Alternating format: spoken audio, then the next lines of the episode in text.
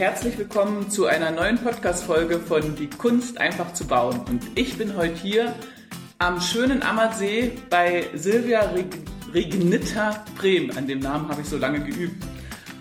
Das ist die Farbspezialistin Deu im deutschsprachigen Raum schlechthin. Sie ist, jetzt hört einmal zu, sie ist Farbberaterin, Kommunikationstrainerin, Pädagogin, Mentaltrainerin, Referentin, Malerin, Farbpsychologin und Seminarleiterin. Und das alles in einer Person. Und sie vermittelt ein, den Menschen ein tolles Lebensgefühl. Sie kann Liebeskummer wegmachen. Sie kann Lampenfieber dämpfen. Sie kann bei Depressionen helfen. Sie kann Schmerzen beim Zahnarzt einstellen. Oder, oder dass sie weniger sind, sagen wir es mal so. Und das alles mit Farbe. Ja, wie soll das denn gehen? Und wie kommst du denn zu diesem Job? Ja, also erstmal auch, äh, ich bin sehr gerne hier jetzt zu diesem Interview mit äh, Carmen hier und ich freue mich, dass ich etwas über Farben erzählen darf.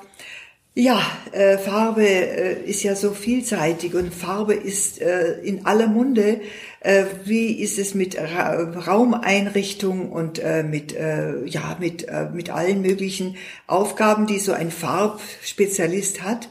Ja, wie komme ich dazu? Genau, erzähl doch mal, äh, wie, ja, wie man also, auf diese Idee kommt, mit Farben das Geld zu verdienen. Ja. Ohne, Ma ohne ein Malerhandwerk zu haben. Ja, und ich habe auch keine Architektur studiert und äh, habe auch nicht Kunst studiert. Aber was mich äh, zur Farbe gebracht hat, das war das Humane, die humane Aufgabe, Menschen zu unterstützen, äh, durch äh, erstmal schon, ich habe einen äh, psychologischen äh, Beruf, das heißt, ich bin äh, Sozialpädagogin und äh, habe äh, dadurch mit vielen Menschen in äh, Situationen äh, gearbeitet, die auch Fragen hatten ans Leben. Und äh, diese Fragen waren äh, oft äh, auch sehr herausfordernd.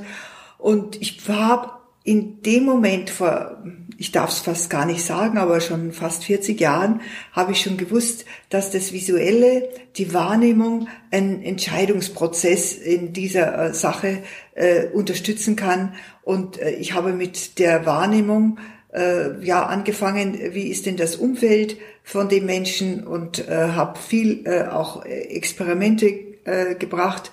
Ja, und so es hat mich begleitet. Ich habe erstmal in der Beratung gearbeitet, habe in, in Einrichtungen gearbeitet, also Kindergärten und auch äh, Jugendzentren und äh, habe Farben immer mit in der Beratung dabei gehabt. Ich wusste, ich kann Menschen mit Farben aus einer Sprachlosigkeit herausholen, weil sie dann von der Kopflastigkeit abgelenkt werden.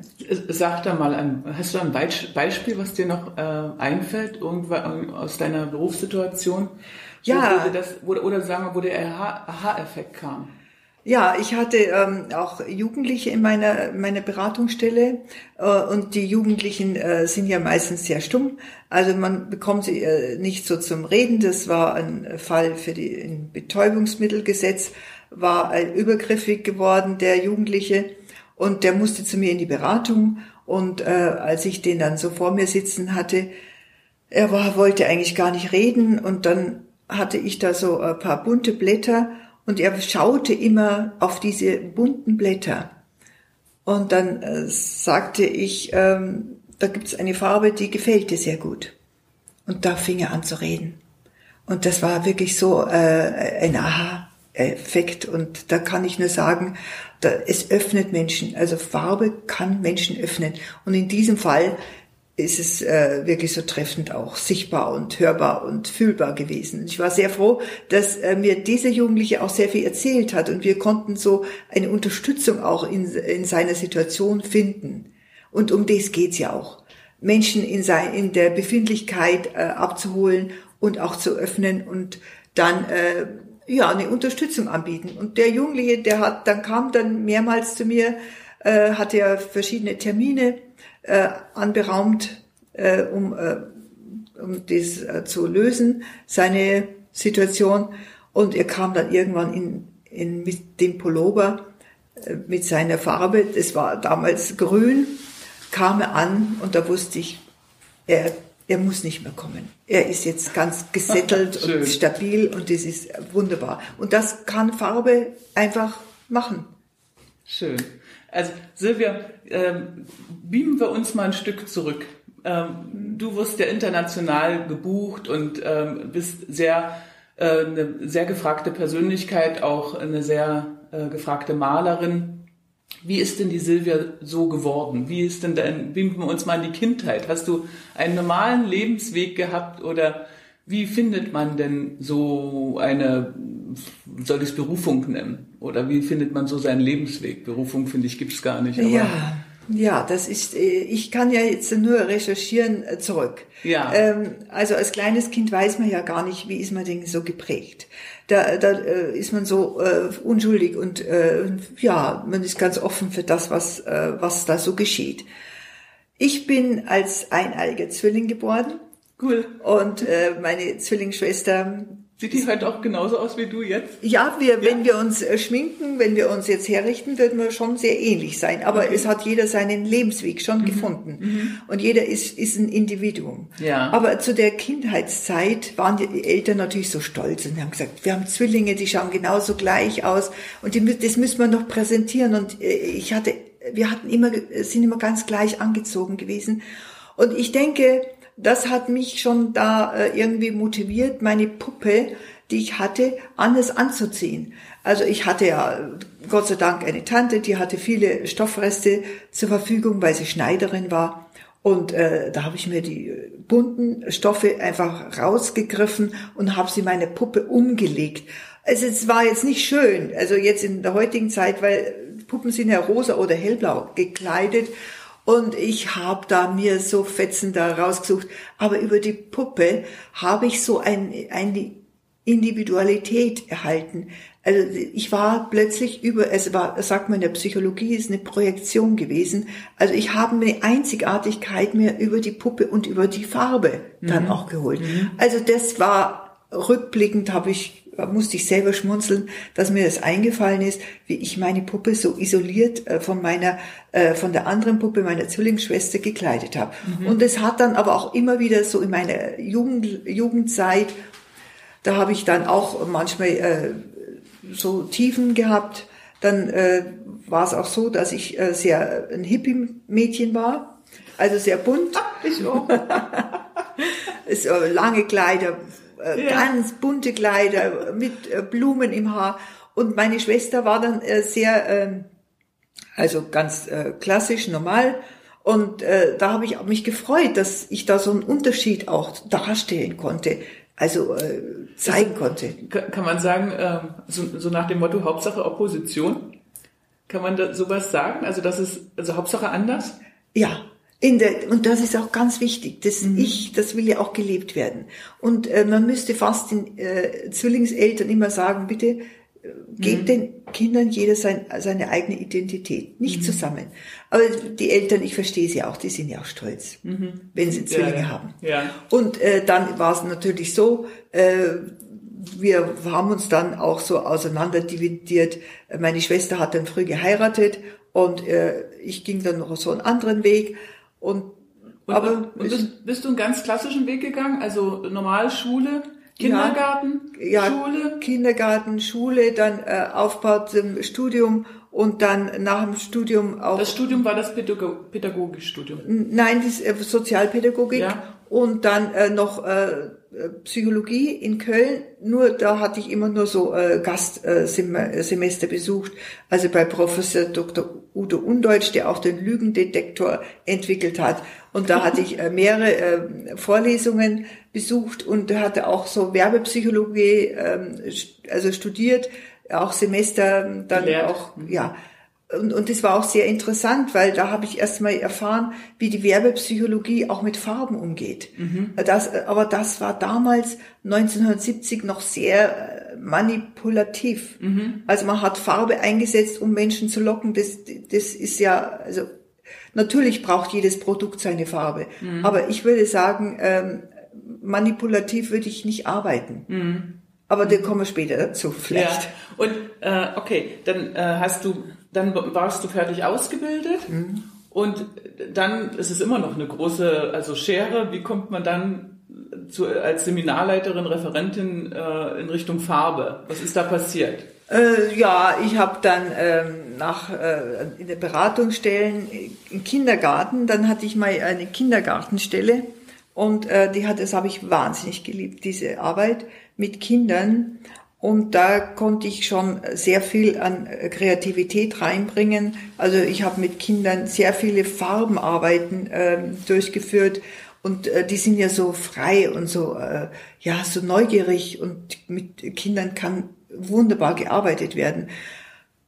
Dann habe ich selber meine drei Kinder bekommen und äh, da habe ich etwas mehr zurückgezogen, habe aber nie aufgehört zu arbeiten. Also ich bin da immer schön dran geblieben. Ich bin auch nicht die Frau, die zu Hause bleibt. Mhm. Also ich wollte schon auch was bewegen und in der Farbe habe ich dann schon gesehen, dass ich da begleiten kann. Dass es einfacher ist. Farbe ist ja emotionaler. Äh, ich kann zwar gute Vorträge halten, aber äh, ich habe immer meine Farben dabei, stelle sie auch hin. Äh, Menschen können da auch hinschauen und äh, es, es macht sehr lebendig und sehr veränderbar alles. Ja, was habe ich dann gemacht? Äh, ich war sehr früh in der Erwachsenenbildung tätig und da, durch die Erwachsenenbildung äh, für Menschen, ob das äh, Gruppen waren oder äh, Architekten, oder ich habe sogar Adipositas-Gruppen begleitet, farblich, wenn man sich das vorstellt. Da kommen pathologisch übergewichtige Menschen, Patienten in eine Gruppe und ich unterrichte dann, äh, was kann Farbe bewirken, dass der Hunger reduziert wird oder dass das Hungergefühl minimiert wird. Das erzähl mal ein bisschen ähm, ausführlicher. Ich glaube, das interessiert hier jeden. Ja, äh, Hungergefühl ist ja etwas ganz Elementares. Wir, das ist sowas Elementares, das brauchen wir und damit leben wir auch. Und Hunger ist ja auch was Schönes. Äh, es ist ja das Baby wird ja schon äh, getrimmt. Hunger, du wirst gestillt. Und irgendwann ist aber so gerade bei diesen Menschen, die äh, übergewichtig sind, die haben ähm, ja, die, das ist oft Lustessen. Und äh, die Lust ist auch berechtigt. Nur wenn es in die Pathologie geht, also in Krankheitssymptomatiken, dann muss interveniert werden. Und das habe ich wunderschön, also da habe ich mit dem Arzt natürlich zusammengearbeitet. Und da war es so, äh, da habe ich eine habe ich sehr viel Tests gemacht. Ja, wo kann der Hunger ähm, minimiert werden? Wo kann dieses Lustgefühl minimiert werden? Und dann kam ich zu einer Farbe. Aha. Und äh, diese Farbe habe ich mir dann ähm, anfertigen lassen auf Folien von einer großen Firma. Und da hatte ich auch dann wirklich, äh, ich glaube, 30 oder 40 Farbfolien. Und das war eine Mischung aus Blau und Grün. Aha. Und äh, diese Mischung, äh, die, also man kann es nicht festmachen. Ich habe jetzt nur noch eine einzige, weil in all meine Fortbildungen kamen die Folien waren die so begehrt. Ich habe jetzt nur noch eine. Ich müsste mir jetzt nochmal neu auflegen. Diese einzige Folie, die ich jetzt noch habe, die hüte ich natürlich wie ein Augapfel. Ja. Also das ist ganz wichtig, denn ich möchte sie auch immer zeigen. Und, und jetzt nochmal, man ja. guckt die Folie an und dann verliert ja. man das Hungergefühl. Ja. ja. Das ist eine gute Geschäftsidee übrigens. Ja, Sollten wir bei uns im Shop anbieten. nee, das ist schon, also es muss, äh, der Kopf muss natürlich mitmachen. Ja. Das ist ja alles, was, äh, was so an Lust und äh, Trieb gesteuert ist, geschieht ja nur im Kopf. Mhm. Und äh, wenn ich jetzt abnehmen möchte und ich sage, mein äußerster Wunsch ist weniger zu sein, das heißt auch für meine Gesundheit möchte ich jetzt abnehmen, dann ist es ähm, äh, hilft der Verstand natürlich dabei, um das auch durchzuziehen. Wenn jetzt, wenn ich jemand die Folie gebe, der sagt, nö, ich will ja gar nicht abnehmen, dann funktioniert's nicht. Mhm. Also es muss immer vom Kopf gesteuert sein. Die, ähm, ja, die Folie gilt so wie Arznei der Himmelsapotheke. Ja. Äh, ich habe jetzt eine Folie und schaue durch diese Folie äh, durch und äh, bin ganz in dieser Folie ganz meditativ und dann ist der äh, Gedanke ganz woanders. Mhm. Also man sagt, okay, es ist schon wieder äh, kein so eine äh, Lust da zu essen. Mhm. Und es geht um diese kleinen äh, Hürden, die zu meistern sind beim Abnehmen. Also und es muss aber wichtig sein, dass der Kopf sagt, ja, ja. ich will, ich ja. möchte, ich, ich nehme ab. Das ist wichtig. Ja. Das ist eine Affirma auch Affirmationen helfen ja auch dazu. Und hat, äh, gab es damals ein Beispiel, also äh, in der Gruppe? Also hattest du damit Erfolg? Ja. Nachhaltig? Also, haben, viele haben. Weißt du irgendwas Spezielles? Ja. Kannst du dich erinnern? Ähm, irgendeine Geschichte?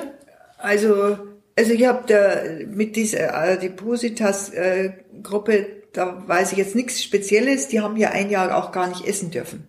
Ah, die okay. durften gar nicht essen, die wurden äh, sowieso Astronautennahrung bekamen die. Das ah. war, da hatte ich auch nicht, also ich habe diese Folie entwickeln lassen und es war auch wunderbar, es lief auch. Aber ich kann, ähm, es gibt ja noch eine Krankheit, die auch mit Hunger zu tun hat. Das ist äh, die gegenteilige Krankheit. Das ist die äh, Anorexia nervosa. Das ist die äh, nichts mehr essen zu wollen. Mhm. Und da hatte ich äh, ganz einschlägige äh, Erfahrungen. Ja. Also da hilft jetzt wieder eine ganz andere, andere Farbe. Die S-Farbe, ja. die es gibt, das ist ähm, rot, fast, orange. Ja. Orange. Gut. Oh. Deswegen nehme ich dauernd zu. Orange, äh, Orange ist die Farbe, die jetzt wirklich uns hilft, äh, der leidenschaftlich äh, sich hinzugeben, äh, sich einfach zu äh, stillen mit, äh, mit den Lustgefühlen von Hunger. Äh, und Anorexia nervosa hat ja diesen Hintergrund, nichts essen zu wollen. Mhm. Diese äh, Mädchen und aber auch Jungs sind, gehören dazu, die haben dann äh, ganz reduzierte Nahrungsaufnahme bis wirklich zur pathologischen äh, Magersucht, die äh, ja uns untergewichtig sind und die auch betreut werden. Und da habe ich mit Orange gearbeitet und äh, mit vielen Gesprächen natürlich und da war, waren mehrere, die immer wieder gesagt haben, äh, ich kann an so Tischen, die jetzt normal gedeckt sind, nicht essen. Und wenn dann orange gedeckt wird, also Set, also ein Tischset kann äh, in orange gedeckt sein, der Tisch, äh, dann wurde gegessen ohne Ende. Das, das war so eine kleine, also kleine Brücke zu ja. dem, dass es wieder normal sein darf, das ja. Essen. Ja.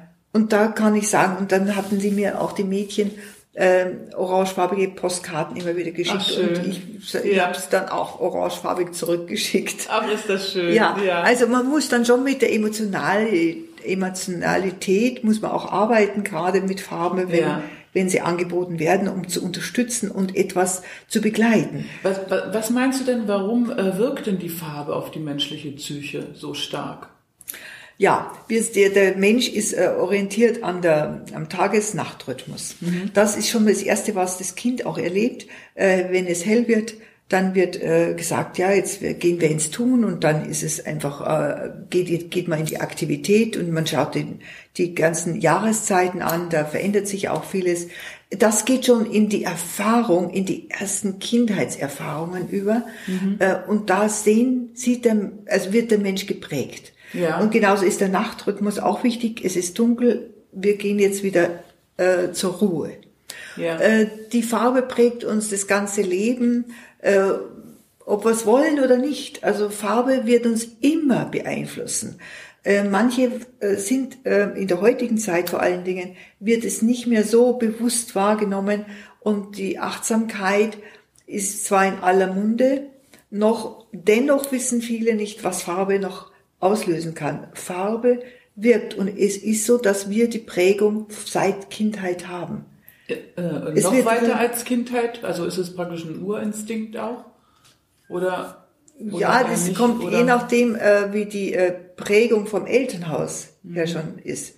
Also wenn viel über Farbe und auch äh, schön Tische gedeckt werden im Elternhaus und wenn auf Farbe schon mhm. geachtet wird, dann ist, wird es sehr gebildet. Eine Farbbildung findet okay. dann statt.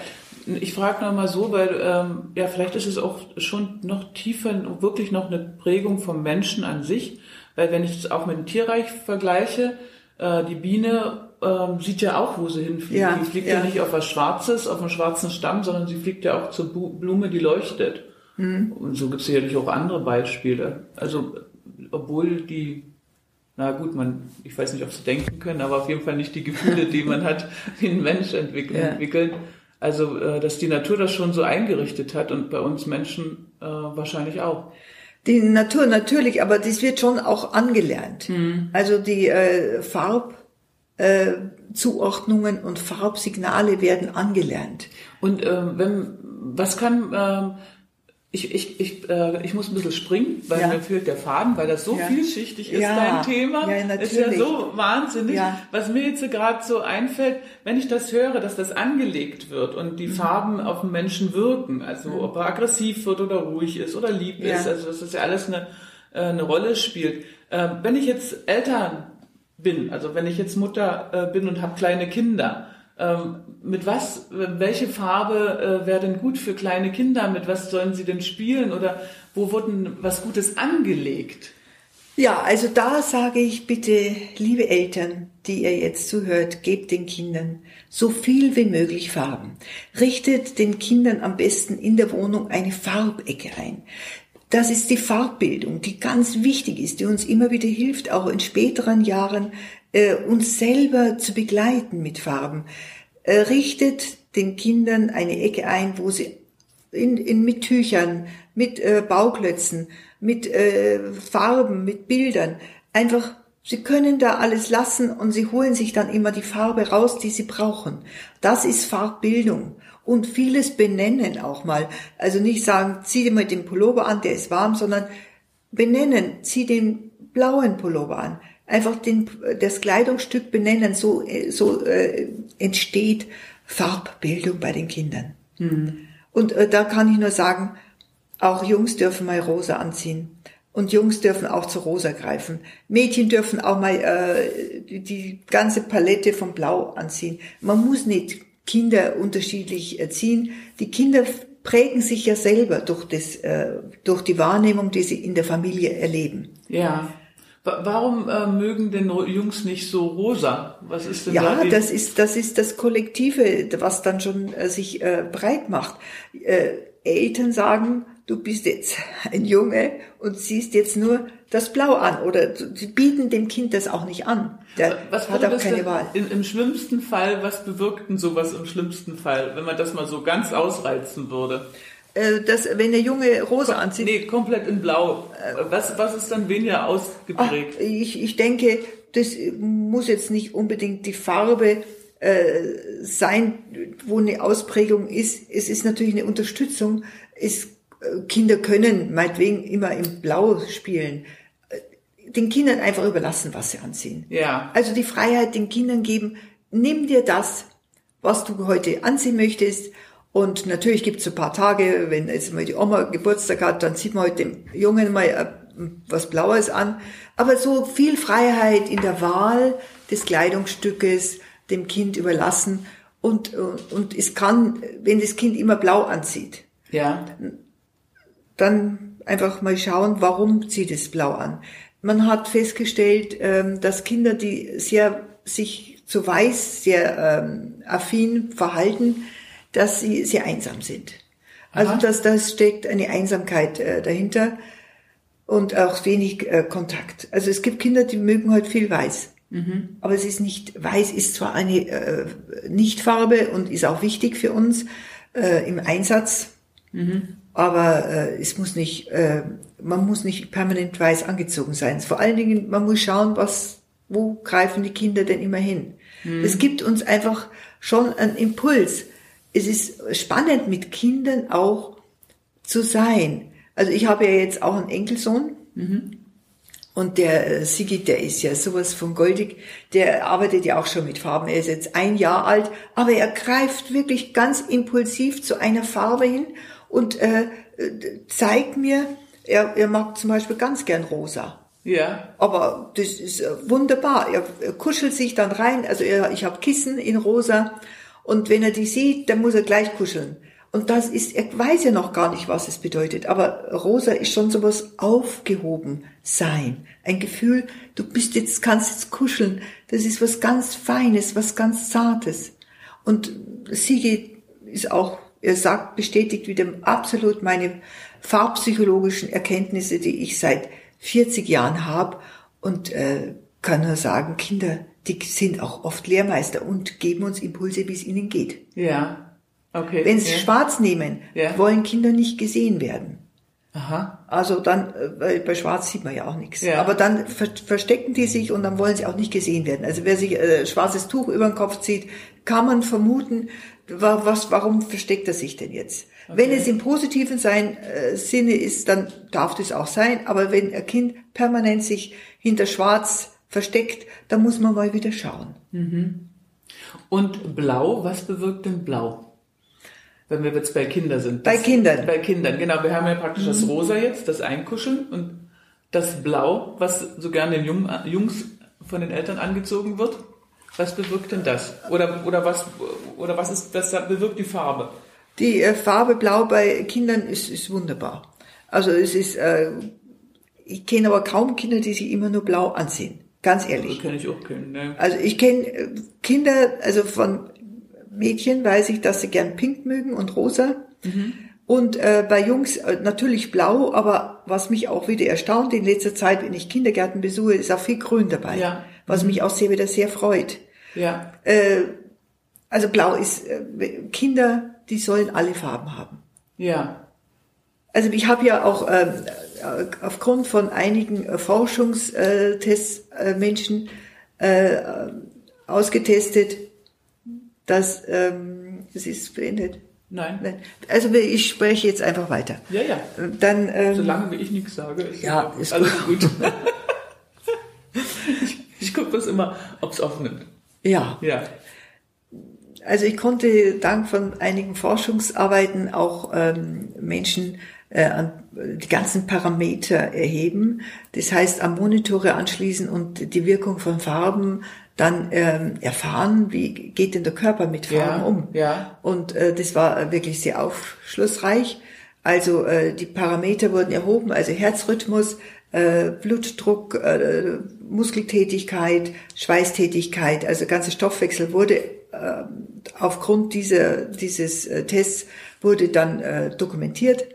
Und wir konnten feststellen, dass Blau natürlich eine Reduzierung ist von, also geht wirklich alles in die Entspannungsphase, äh, der Blutdruck sinkt, der Herzrhythmus verlangsamt sich, äh, die äh, ganzen Schweißtätigkeiten nehmen ab. Und das kann ich aber wieder im Nu mit Rot wieder anheben.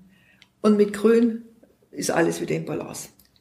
Also wir haben da mehrere ähm, ja, äh, Menschen gehabt, die sich da testen haben lassen, Ja. schon vor Jahren. Ja. Und ja. da war die Schweiz natürlich ganz Ja. äh, vorne, weil die haben da auch das unterstützt.